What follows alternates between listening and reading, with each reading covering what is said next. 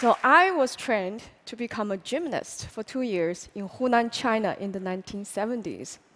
When I was in the first grade, the government wanted to transfer me to a school for athletes, all expenses paid. But my tiger mother said, no. My parents wanted me to become an engineer like them. After surviving the Cultural Revolution, they firmly believed there's only one sure way to happiness a safe and well paid job. It is not important if I like the job or not. But my dream was to become a Chinese opera singer. that is me playing my imaginary piano. An opera singer must start training young to learn acrobatics. So I tried everything I could to go to opera school. I even wrote to the school principal and the host of a radio show. But no adults liked the idea. No adults believed I was serious. Only my friends supported me, but they were kids, just as powerless as I was. So at age 15, I knew I was too old to be trained. My dream would never come true. I was afraid that for the rest of my life, some second class happiness would be the best I could hope for. But that's so unfair. So I was determined to find another calling. Nobody around to teach me? Fine, I turn to books. I satisfied my hunger for parental advice from this book by a family of writers and musicians. I found my role model of an independent woman when Confucius tradition requires obedience. And I learned to be efficient from this book. And I was inspired to study abroad after reading these. I came to US in 1995 so, which books did I read here first? Books banned in China, of course.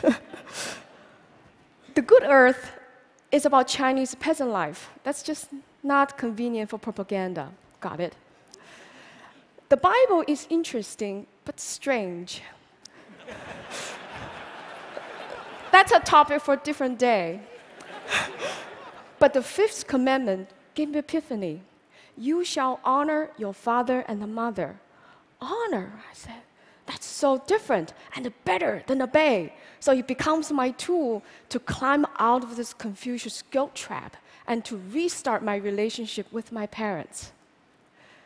Encountering a new culture also started my habit of comparative reading. It offers many insights. For example, I found this map out of place at first because this is what Chinese students grew up with. It had never occurred to me China doesn't have to be at the center of the world. A map actually carries somebody's view. Comparative reading actually is nothing new. It's a standard practice in the academic world. There are even research fields such as comparative religion, comparative literature.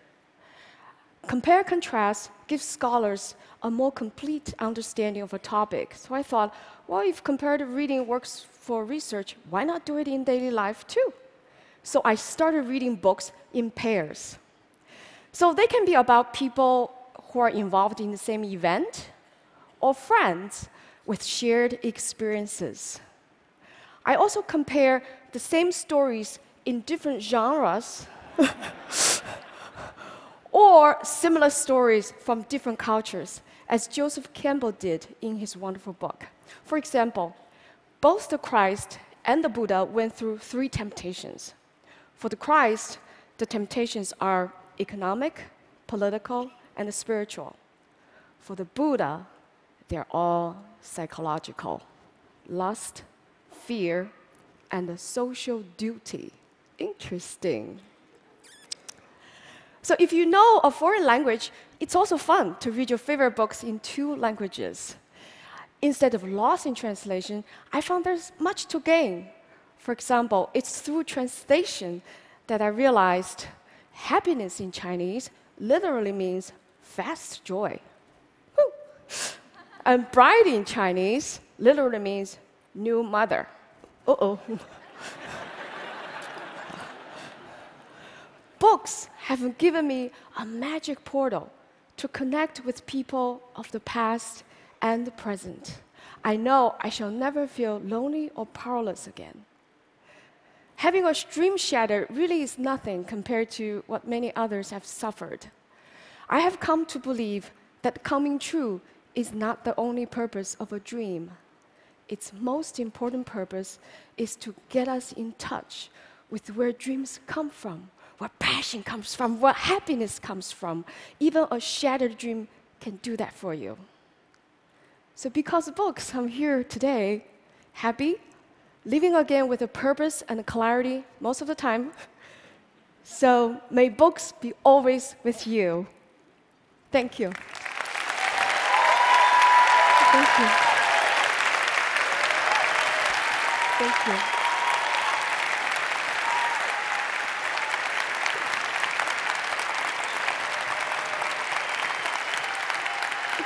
Thank you.